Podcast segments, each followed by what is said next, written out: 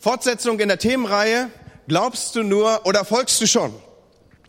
Heute unter dem Titel Ein neuer Mensch, umgestaltet, etwas ganz anderes. So, das ist so, sind so die Begriffe, mit denen ich heute Morgen hier spiele. Und ich möchte uns zunächst einladen, einen Text mitzulesen. Was wir lange nicht gemacht haben, ist, dass wir uns dazu erhoben haben, weil das immer so ein wenig eingestreut war. Steht doch mit mir auf hier, dass wir die ersten Verse lesen zusammen. Jesus sagt einmal, wisst ihr, mit wem ich einen Menschen vergleiche, der meine Worte hört und danach handelt. Er ist wie ein Mann, der sich ein Haus bauen wollte. Zuerst hob er eine Baugrube aus, dann baute er die Fundamente seines Hauses auf festen, felsigen Grund. Als ein Unwetter kam und die Fluten gegen das Haus brandeten, konnte es keinen Schaden anrichten, denn das Haus war auf sicherem Grund gebaut. Davor hatte Jesus wiederholt vor dieser Textstelle zu seinen Zuhörern gesagt und hatte sie gefragt, warum nennt ihr mich dauernd Herr, wenn ihr nicht tut, was ich sage?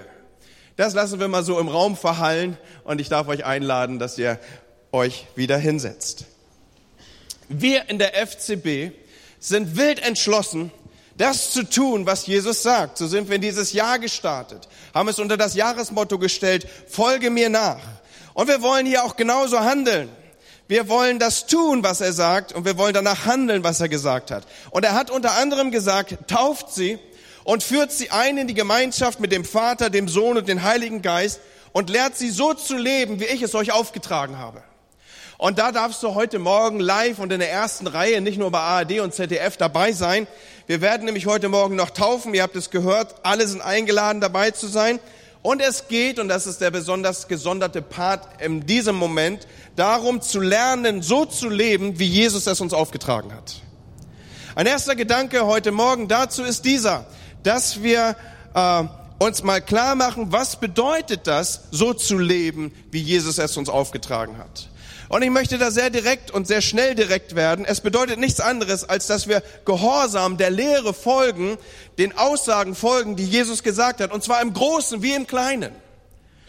Wir neigen ja dazu, so die großen Big Points in den Blick zu nehmen und äh, wissen vielleicht darum, du sollst den Herrn, deinen Gott lieben von ganzem Herzen, von ganzer Seele, mit ganzem Gemüt und mit all deinen Kräften und mit mit, mit all dem, was dir auch für deinen Nächsten zur Verfügung steht, denn das schließt sich daran ja an, du sollst auch deinen Nächsten lieben wie dich selbst. Und dann gibt's vielleicht so Dinge, die wir abstufen, die wir kleiner einordnen. Zum Beispiel Sachen wie äh, segnet die Menschen, die euch Böses wollen oder äh, geht die zweite Meile mit, wenn dich jemand um eine Meile bittet. Aber ich glaube, uns allen, zumindest die wir schon länger unterwegs sind im Glauben, ist eines klar, dass auch die vermutlich und von uns so eingeordneten kleinen Dinge uns ganz besonders und absolut fordern. Bei so etwas wie alltäglichem, wie Autofahren. Neulich biege ich bei mir da so ab, ja, das ist so eine komische Kreuzung, die ist so ein wenig versetzt und äh, die ist so aufgebaut, dass immer der, der den größten Mut hat, der gewinnt immer. So und äh, es ist tatsächlich so, es ist nicht eindeutig geregelt, so eine versetzte und äh, äh, neulich steht ne, gegenüber steht so ein Nissan Micra, also so ein bisschen was kleineres. Und äh, ich habe gedacht, Andi, du gewinnst. Ich hatte neben mir noch einen Pastor sitzen. Wir waren auf dem Weg zur Weser-Ems-Regionale. Und äh, wir beide wussten sehr deutlich, obwohl wir nichts verstanden haben, einzig an der Lippensprache abzulesen, was sie mir noch als Segensgruß hinterhergerufen hat. Äh, und natürlich habe ich sofort umgeschaltet.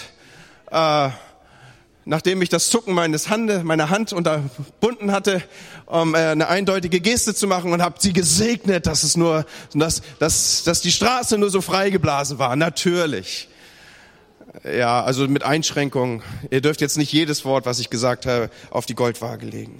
Aber jetzt ist es an uns, in solchen Momenten, ja, dann, dann wirklich auch zu segnen. Und lass uns nochmal anknüpfen an etwas, was wir schon gesagt haben ein Jünger zu sein, wenn wir nachfolgen wollen, dann sind auch diese kleinen Dinge uns nicht irgendwie optional abgebildet, sondern konsequente Nachfolge bedeutet, im Kleinen genauso zu handeln, wie der Meister es wohl von uns erwarten würde oder wie er es getan hätte. Noch einmal, das ist ja das, was wir hier immer wieder betonen in den letzten Wochen. Jünger zu sein, Jüngerschaft zu leben, ist nicht irgendwie eine Art Luxusweg für einige wenige Auserwählte, sondern ist das normale Erkennungszeichen von Jüngern. Wie der Meister, so die Jünger.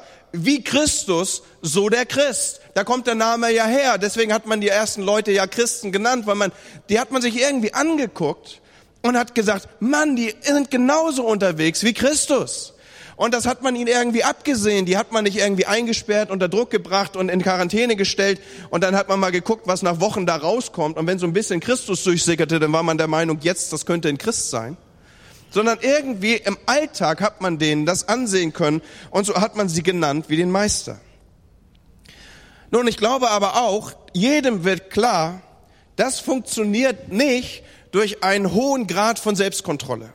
Jedem von uns wird klar, das funktioniert nicht durch irgendeine übermäßig anstrengende Selbstbeherrschung, sondern um so zu leben, braucht es tatsächlich eine Verwandlung, braucht es eine Umgestaltung, das ist ein anderes Wort dafür, oder die Bibel packt es oft in dieses Bild von umgestaltet zu werden in sein Bild.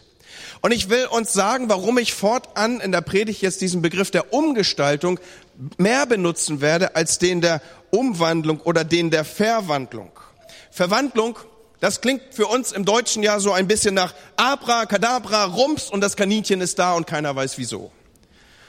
Warum benutze ich nicht Verwandlung, sondern benutze ich Umgestaltung? Weil ich so ein wenig an unser deutsches Verständnis und deutsche Tugend appelliere an dieser Stelle, äh, Umgestaltung bedeutet für uns, wir müssen was gestalten. Und der gut geprägte Deutsche, der weiß, da muss Hand angelegt werden. Das hat was mit Arbeit zu tun, eventuell sogar Mühe. Und manch einer muss sich das T-Shirt überstreifen, das er beim Hornbach geschenkt gekriegt hat. Schweiß, Blut, Leidenschaft. Genau das. Und das trifft den Kern der Sache. Geistliche Umgestaltung in das Bild von Jesus ist ein Arbeitsprozess, bei dem das innere Wesen eines Menschen mehr und mehr in den Charakter von Jesus umgeformt wird, wo er ihm immer ähnlicher wird.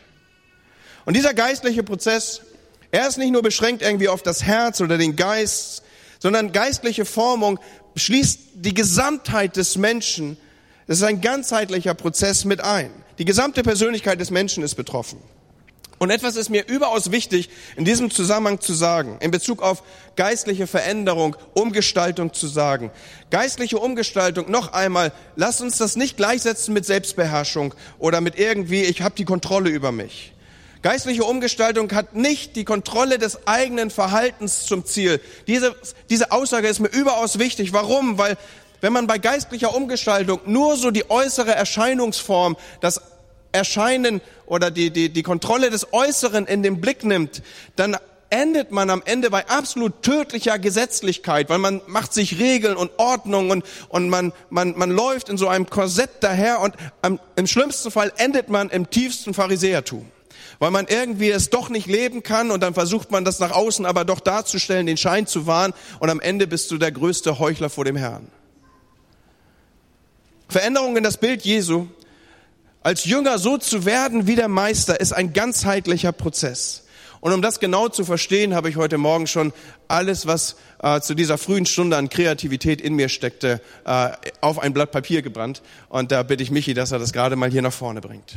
Ich möchte nämlich uns etwas deutlich machen daran. Ich habe Kreise gemalt. Und diese Kreise, sie sind von mir beschriftet. Äh, sofort werdet ihr es sehen. Da findet sich ein innerer Kreis. Und dieser innere Kreis, er bildet ähm, Wille, Geist und Herz ab. Den weiteren Kreis, den ich darum gestellt habe, den habe ich benannt mit Gefühl und Verstand. Dann habe ich äh, einen weiteren Radius gemalt, Körper. Dieses soll Beziehung heißen. Ich bin ja hier in einer Pfingstgemeinde unterwegs, so darf ich auch auf die Auslegung von Schrift hoffen. Ja? Äh, und das hier oben heißt Sein. Das Ganze soll einfach mal deine Gesamtpersönlichkeit abbilden und sichtbar machen. Und nun geht es mir äh, nicht darum, ob das alles richtig gewichtet ist und ob man nicht vielleicht Dinge anders zuordnen müsste oder vielleicht sogar umstellen. Eines müsste mehr nach innen und anderes nach außen. Ich male und habe diese Grafik, dieses kleine Bild gemalt, einzig aus einem Grund, um ein einfaches Argument zu veranschaulichen. Und zwar geistliche Umgestaltung bezieht uns in der Gesamtheit ein. Wir sprechen bei geistlicher Umgestaltung nicht nur über den Geistanteil oder irgendwie über unsere Gefühlswelt oder ausschließlich und einzig über unsere Beziehung und am Ende äh, auch nicht nur irgendwie, dass wir adrett daherkommen irgendwie und unser Körper entsprechend gepflegt aussieht, sondern es betrifft alles. Der Geist beziehungsweise Herz und Wille ist von mir allerdings äh, schon willentlich in der Mitte passiert und platziert, weil äh, ihm eine besondere Rolle zukommt. Wer sich oder was sich hier drin befindet, äh, aus diesem Anteil heraus wird die Aktivität gespeist. Aus diesem Anteil heraus wird äh, durch den Willen werden wir entsprechend in die richtige Richtung motiviert. Der Umwandlungsprozess, auch die geistliche Formung äh, braucht diesen inneren Anteil und so kommt ihm eine zentrale Bedeutung zu, weil hier unser Handeln entsteht. Noch einmal, die Dinge sind nicht unabhängig voneinander. Sie bedingen einander sogar. Sie beeinflussen sich gegenseitig. Unser Verstand und Gefühl ist nie unabhängig von unserem Körper. Und natürlich könnte man jetzt jeden weiteren Aspekt da auch mitzuführen. Aber äh, gesteuert wird das Ganze schon von diesem Zentrum. Hier beginnt, hier beginnt die Aktivität. Hier startet äh, der Prozess. Eine der größten Versuchungen nun, die wir in christlichen Kreisen beobachten und insbesondere, ich darf das mal so ein wenig uns selber als Spiegel vorhalten, insbesondere uns charismatischen äh, Gläubigen, vielleicht sogar uns Pfingstlern, äh, die, die größte Herausforderung oder, oder eine der größten Versuchungen, denen, denen wir uns stellen müssen, ist die, dass wir glauben, dass die Verwandlung unserer Persönlichkeit so blitzschlagartig irgendwie über uns kommt. Dass das irgendwie passieren würde.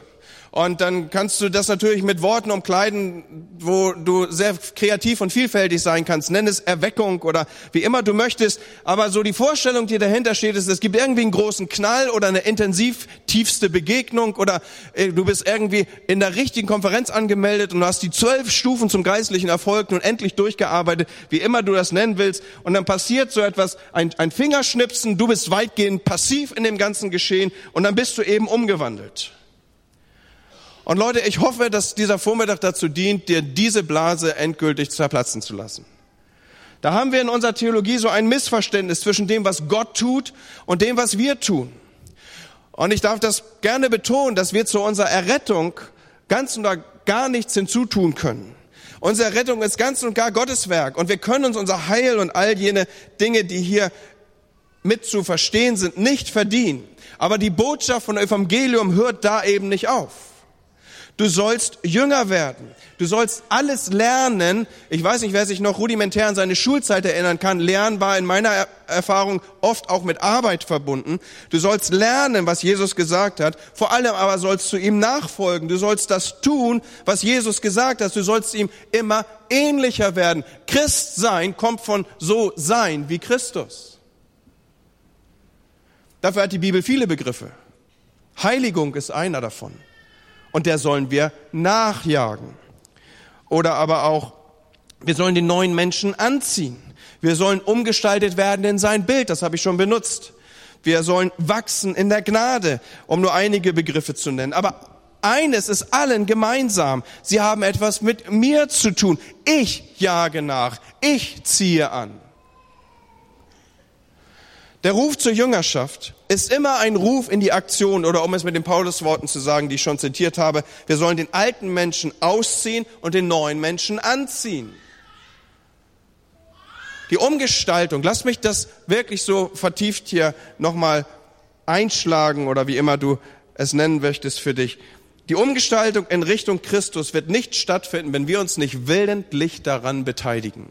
Das kommt nicht irgendwie über uns, und bums sind wir irgendwie anders, sondern diese Umgestaltung, dieser geistliche Formungsprozess, da ist etwas, was wir mit einbringen. Und das gibt einen göttlichen Anteil und es gibt unseren Anteil. Und diese Spannung ist auch nicht aufhebbar. Auch nicht, wenn du dir nur gezielt die charismatischen äh, Ausdrücke der Bibel und die Verse der Bibel dazu irgendwie gesondert auf ein Blatt Papier schreibst. Es bleibt immer noch im Raume stehen, dass wir auch schaffen, unsere Seligkeit in Bezug auf einen gewissen Punkt. Damit meine ich nicht Errettung.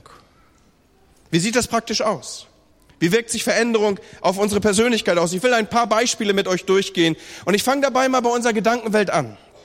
Gedanken sind eine Dimension des Verstandes, also sind irgendwie so hier verortet und jetzt steuere ich aus meinem Willen, aus meinem Geist, aus meinem Herz, da spiele ich nur mit den Begriffen, jetzt steuere ich hier irgendwie die, eine Ebene meines Verstandes an und ich möchte, dass hier gedanklich, äh, ich in meinem, in meinem gedanklichen Kontext vorankomme, dass das Gedankenleben Veränderung erfährt. In Römer 1 schreibt Paulus folgende Worte. Obwohl die Menschen schon, Gott schon immer kannten, wollten sie ihn nicht anerkennen und ihm nicht danken. Stattdessen beschäftigten sie sich mit belanglosen Dingen. Ein ersten Gedanken, den ich heute Morgen hier platzieren möchte, ist dieser. Wir müssen unsere Gedanken mit den richtigen Inhalten füllen. Die Menschen konnten es nicht ertragen, das ist so der Hintergrund dieser Textstelle, über Gott nachzudenken. Vor allem und schon gar nicht über seine Position, die er einnehmen wollte. Er wollte einfach Gott, schlicht Gott sein in ihrem Leben.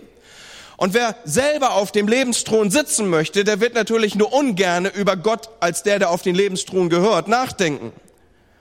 Schließlich ist er Gott. Und er lässt sich nicht darauf ein, das irgendwie mit jemandem zu teilen, schon gar nicht mit uns, sondern er kommt und er regiert und er ist Herr. Und wir folgen ihm nach.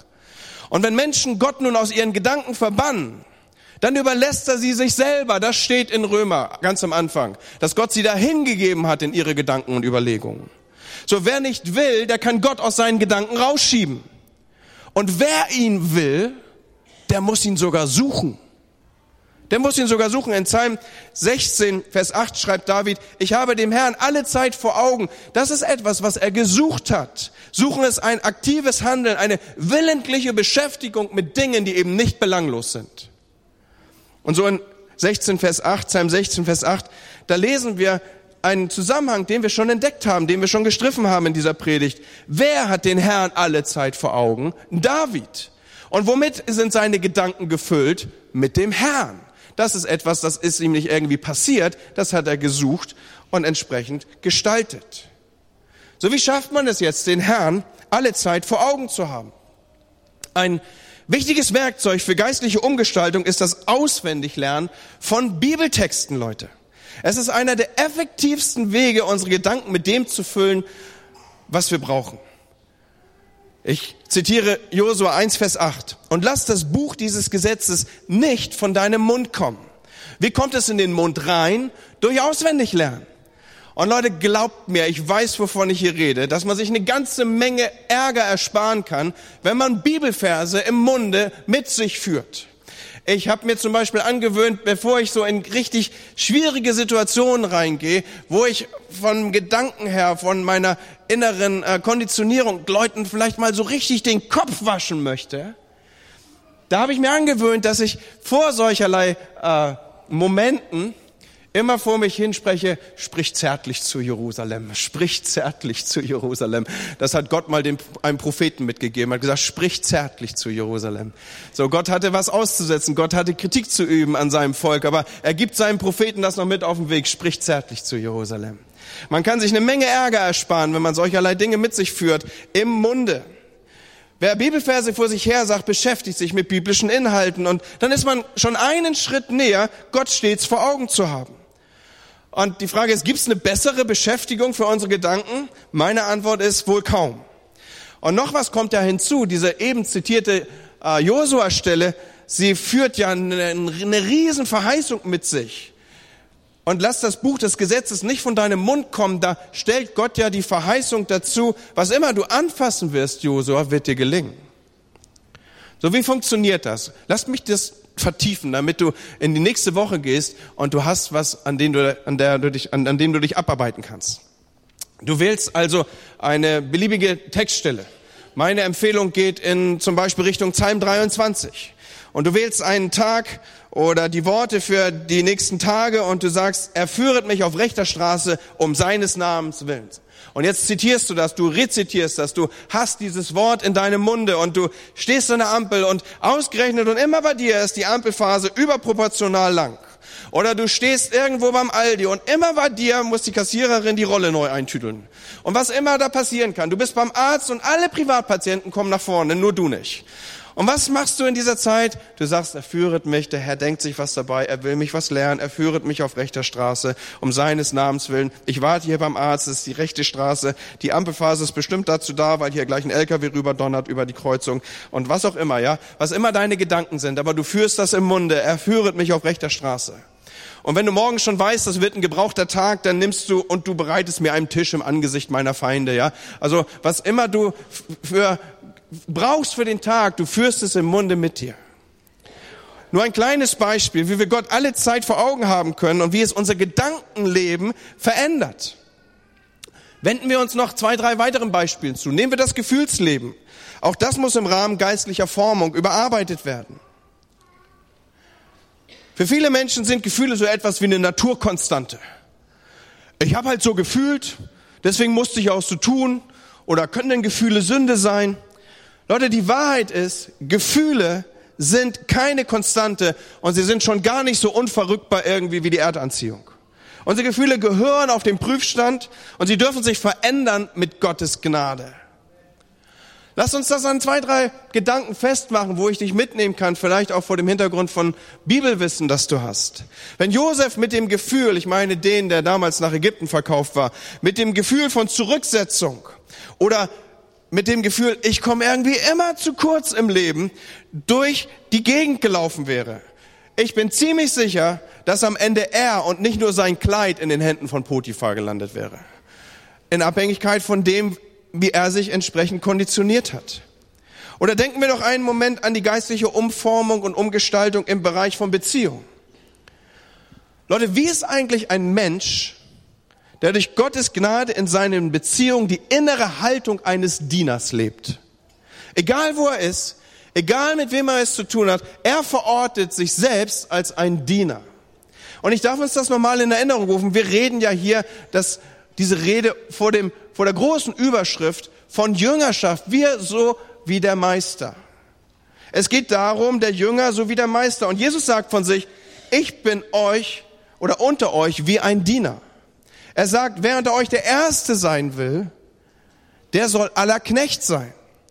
Und Freunde, Jesus gibt uns hier keine Technik mit, wie wir irgendwie erfolgreiche Leiter sein könnten oder bessere Leiter werden, sondern er zeigt hier auf, wer bei Gott groß ist. Und bei Gott ist der groß, der sich mal ganz grundsätzlich als Diener versteht. Und wenn wir das mal auf uns wirken lassen und diese Aufforderung wirklich so nehmen, wie sie da steht, ja, Jesus war so, der Meister war so, also soll auch der Jünger so sein. Was glaubt ihr? Ich meine, diese dienende Haltung hätte einen enormen Einfluss auf unser Beziehungsgeflecht, auf unsere, auf unsere Beziehung. Wie würde sich zum Beispiel unsere Sicht auf sexuelle Versuchung ändern, wenn wir uns als Diener verstehen würden? Vielleicht hast du diesen Gedanken nie gedacht. Aber die meisten Versuchungen dieser Art beginnen mit dem Gedanken, das habe ich mir verdient. Jetzt bin ich mal dran. Ich habe auch ein Recht. Wie würde sich wohl dieser Anteil unserer Persönlichkeit verändern, wenn wir uns ganz grundsätzlich als Diener verstehen würden? Wie würde sich das Thema Eifersucht oder der Vergleich mit anderen für uns verändern? Welchen Einfluss hätte eine dienende Haltung auf unser Gefühl, dass wir mal wieder nicht so viel bekommen haben, wie wir eigentlich verdient hätten? Und das sind nur zwei, drei Beispiele, wie der gesamte Mensch, unsere gesamte Persönlichkeit von Umformung betroffen ist. Was habe ich gesagt? Geistliche Umgestaltung und das Bild von Jesus ist ein Arbeitsprozess, bei dem das innere Wesen eines Menschen Zug um Zug dem Charakter von Jesus immer ähnlicher wird. Und noch einmal, wir können uns unsere, unser Heil nicht verdienen. Aber damit hört die Botschaft des Evangeliums nicht auf. Der Ruf in die Nachfolge, folge mir nach, ist immer ein Ruf auch in die aktive Veränderung und Umgestaltung des Lebens. Ich möchte diesen Punkt so deutlich machen für uns. Man kann nicht passiv auf einem Kirchenstuhl sitzen und gleichzeitig sich in Christus, in das Bild von Jesus verwandeln. Das funktioniert nicht. Man kann nicht dieses Passive und das Aktive, was nötig ist, dass das widerspricht einander. Man kann nicht passiv auf dem Kirchenstuhl sitzen und sich gleichzeitig in Richtung Jesus verwandeln. Jüngerschaft und Nachfolger fordert Aktivität und betrifft den gesamten Menschen. Und vielleicht ist das wichtig, dass ich das markiere. Wir haben ja oft so unsere, unsere, unsere Begriffe im Kopf und unsere Zuordnung dieser Begriffe. Und ich möchte heute Morgen mal sagen, Gnade ist nicht nur für die Vergebung von Sünde da. Wer das Evangelium nur darauf beschränkt, da ist Gnade und Gnade heißt nichts anderes als deine Schuld ist dir vergeben. Der beschränkt das Evangelium. Ja, ich würde so weit gehen zu sagen, er hat das Evangelium in der Tiefe nicht verstanden. Denn wir sollen auch wachsen in der Gnade. Und das ist nur ein anderer Begriff für Jüngerschaft oder Jesus immer ähnlicher werden. Von Jesus lesen wir in Lukas 2, 52, und Jesus nahm zu an Weisheit, Alter und Gnade bei Gott und bei Menschen, wie der Meister, so die Jünger. Also auch wir sollen zunehmen an Gnade bei Gott und Menschen.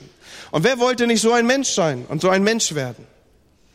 Die gute Nachricht des Neuen Testamentes ist die, dass Gnade eben nicht nur und einzig beschränkt ist auf unsere Vergehungen und nur für Vergebung da wäre und für unsere Schuld, sondern Gnade ist auch für die Umgestaltung, für ein verändertes Leben in Christus da. Auch wir können wachsen in der Gnade. Noch einmal, wenn wir nur beim Evangelium bleiben, dass, dass Gnade einzig und ausschließlich der Sündenvergebung zuschreibt, dann werden wir uns auch ausschließlich auf dieser Seite bewegen. Ich habe noch mal mich an einem zweiten ähm, Bildchen versucht. Ich hoffe, dass ich äh, Dinge daran deutlich machen kann. Da ist ein, ein relativ breiter Weg, auf dem sind sehr, sehr viele unterwegs. Und dieser breite Weg, äh, da muss ich euch helfen, weil das schwierig ist zu lesen. Hier Vergebung und Glaube. Ganz viele Leute nehmen Gnade für die Vergebung ihrer Schuld in Anspruch. Und dann sind sie Leute, die glauben. Aber unser, unser herausforderndes Motto heißt ja, glaubst du nur oder folgst du schon? Viele Leute sind hier ständig unterwegs. Sie sündigen, dann brauchen sie wieder Vergebung, sie sehen sich als Gläubige, äh, sie sind hier unterwegs, das ist ein relativ breiter Weg, weil so viele Leute darauf unterwegs sind. Jesus hat aber noch einen anderen Weg aufgezeigt und er hat ausdrücklich davon gesprochen, der ist nicht einfach. Dieser Weg bedeutet, äh, dass man gehorsam sein muss. Dieser Weg bedeutet, dass man Jüngerschaft lebt, dass man Jünger ist, dass man das tut, was der Meister sagt. So und und äh, da laufen aus meiner Perspektive nicht so viele drauf rum. Deswegen sprechen wir da ja heute Morgen drüber. Glaubst du nur oder folgst du schon? Und die einzige Brücke, die darüber geht, ist wirklich die willentliche, bewusste Entscheidung. Ja, ich will Jüngerschaft leben. Ich will nachfolgen. Ich will von nur Glaube und dass ich immer wieder äh, für Sünde Vergebung in Anspruch nehmen muss, endlich auf den Weg rüber, wo ich Gnade auch nehmen und nutzen darf um ein Leben in der Heiligung, um ein Leben als Jünger, um ein Nachfolgeleben zu führen. Was glaubt ihr, wofür braucht es mehr Gnade? Für die Vergebung von Schuld oder für ein Leben in der Heiligung? Und meine Antwort ist eindeutig. Du brauchst viel mehr Gnade für ein Leben in der Heiligung. So Glauben und Vergebung auf der einen Seite und Gehorsam und ein Leben als Jünger auf der anderen Seite. Der Weg, die Brücke darüber ist Jüngerschaft. Ich glaube, ich vertiefe es nochmal. Wenn du dich nur hier aufhältst, dann wird dieser Weg bringt keine Jünger hervor. Darf ich das mal so, so plakativ und drastisch sagen? Immer wieder nur Vergebung für Schuld und schlicht, ich glaube. Ich glaube, wir haben es in einer der letzten Predigten gesagt, Glauben tun auch die Dämonen, aber es verändert ihr Wesen kein Stück.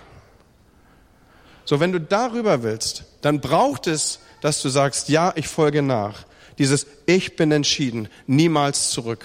Die Welt liegt hinter mir, das Kreuz ist vor mir, das Kreuz nehme ich auf mich, ich verändere mich willentlich, ich gehe da rein. Nochmal dieser letzte Gedanke. Wir können nicht darauf hoffen, dass irgendwie ein Blitz einschlägt und plötzlich sind wir andere Menschen und wir, wir, wir, wir glühen quasi so auf vor Geistlichkeit. Es tut mir leid, dass uns äh, vielleicht uns charismatischen äh, orientierten Leuten mal so drastisch sagen zu müssen, die Taufe im Heiligen Geist macht keinen besseren Menschen aus mir. Sie verwandelt nicht meinen Charakter. Der Charakter wird einzig durch aktives Handeln geformt und umgewandelt. Wenn man sich aufmacht, gehorsam zu sein, nachzufolgen und sich zum Ziel setzt, ihm zu folgen und zu lernen, was immer dafür nötig ist.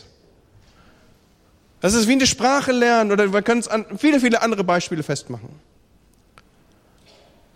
Glaubst du, dass du dadurch, dass du den, das Englischheft unter das Kopfkissen legst, dass du dadurch perfekt Englisch reden kannst. Das musst du lernen, du musst dich üben, du musst herausgefordert sein, du gehörst in Gemeinschaft, in eine Kleingruppe, die dazu da ist, dass wir uns gegenseitig zu guten Werken anreizen. Und dieses formt uns. Das ist geistliche Formung. Was uns verändert, ist der Wille, Jesus Christus zu folgen und ein Leben zu führen, das sich täglich aus der Kraft seiner Auferstehung speist. Der Apostel Paulus, er hat diesen Weg für sein eigenes Leben erfahren, erkannt und auch verstanden. Und deswegen will ich ihm die letzten Worte in dieser meiner Predigt geben. Und achtet mal darauf, was er hier sagt. Wenn ihr nun mit Christus zu einem neuen Leben auferstanden seid, was sollen wir dann tun? Dann richtet euer ganzes Leben nach ihm aus. Wer ist hier der Handelnde? Wir. Wir richten unser ganzes Leben nach ihm aus. Seht dahin, wer wendet hier den Blick auf was? Wir. Seht dahin, wo Christus ist. Richtet eure Gedanken, wer richtet seine Gedanken? Du und ich. Auf Gottes kommendes Reich und nicht auf das, was die Welt zu bieten hat. Denn für diese Welt seid ihr gestorben. Doch wenn Christus unser Leben erscheinen wird, dann wird in Herrlichkeit sichtbar werden, dass wir mit ihm gelebt haben. Das sollen die letzten Worte sein. Ruf in die Nachfolge. Kommt, wir beten zusammen. Herr Jesus, du hast, als du über diese Erde gingst, nicht zurückgehalten zu sagen, was es bedeutet, dir nachzufolgen. Du hast aufgezeigt, dass du oft nicht weißt, wo du dein Haupt hinlegen sollst. Du hast aufgezeigt, dass da Bereitschaft sein musste, auch die eigene Familie zu verlassen. Ja, du hast einmal sogar gesagt, nach harter Rede, wollt ihr auch gehen. Herr, heute Morgen habe ich diese Worte in den Mund genommen. Ich bin entschieden, niemals zurück. Die Welt liegt hinter mir, das Kreuz steht vor mir. Und Heiliger Geist, ich bete, dass du dich heute Morgen lagerst über dieser Gemeinde und diesem Zusammenkommen hier. Und dass diese deine Rede tief hineinfällt in unser Herz. Und dass es in uns aufschreit, ich bin entschieden dass es in uns ruft und antwortet auf deinen Ruf zur Nachfolge. Herr, ich bete, dass wir eine Kirche sind, die dir nachfolgt. Wer diese meine Worte hört und sie tut, der ist gegründet auf Fels. Herr, solche Leute wollen wir sein. Heiliger Geist, wirke du an unserem Leben heute Morgen hier.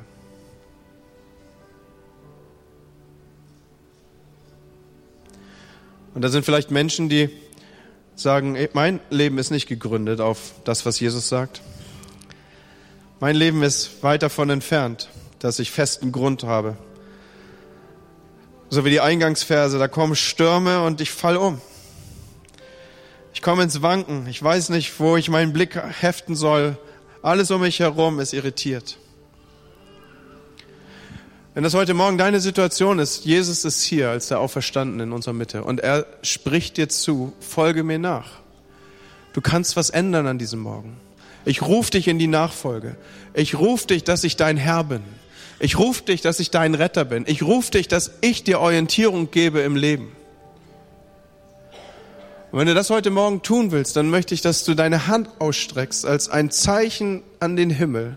Ich möchte, dass Jesus mein Herr ist. Dankeschön. Vielen Dank. Danke, ich sehe das. Dankeschön. Und Herr, ja, vielen Dank. Herr, du bist hier an diesem Morgen und du, du hast diesen Ruf hineingestellt, folge mir nach. Und hier sind Menschen, die sagen, ich will dir folgen.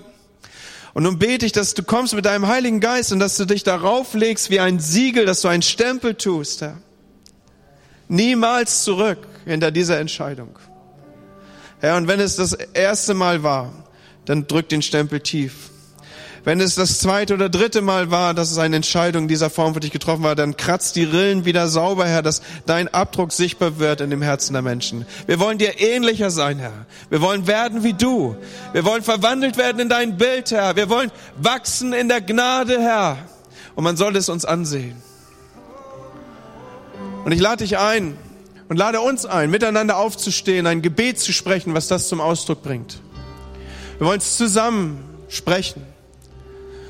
Da, wo Menschen, und ich habe die Hände gerne gesehen, das heute Morgen festmachen wollen, kommt nach dem Gottesdienst hier zu mir ans Kreuz. Wir wollen noch einmal zusammen beten, wollen das festmachen. Aber zuvor beten wir zusammen. Jesus, ich danke dir, dass du heute zu mir gesprochen hast. Ich habe erkannt, dass ich mein Leben bis heute nur nach meinem Willen gelebt habe. Ich will, dass du von nun an Herr in meinem Leben bist und danke dir für deinen Tod am Kreuz, durch den ich Vergebung finden darf. Bitte komme mein Herz und sei mein König, mein Herr und mein Retter. Ab heute lebe ich als dein Kind, frei von aller Sünde und folge dir nach bis an das Ende meiner Tage. Amen. Halleluja. Kommt, wir feiern Jesus. Wir beten ihn an.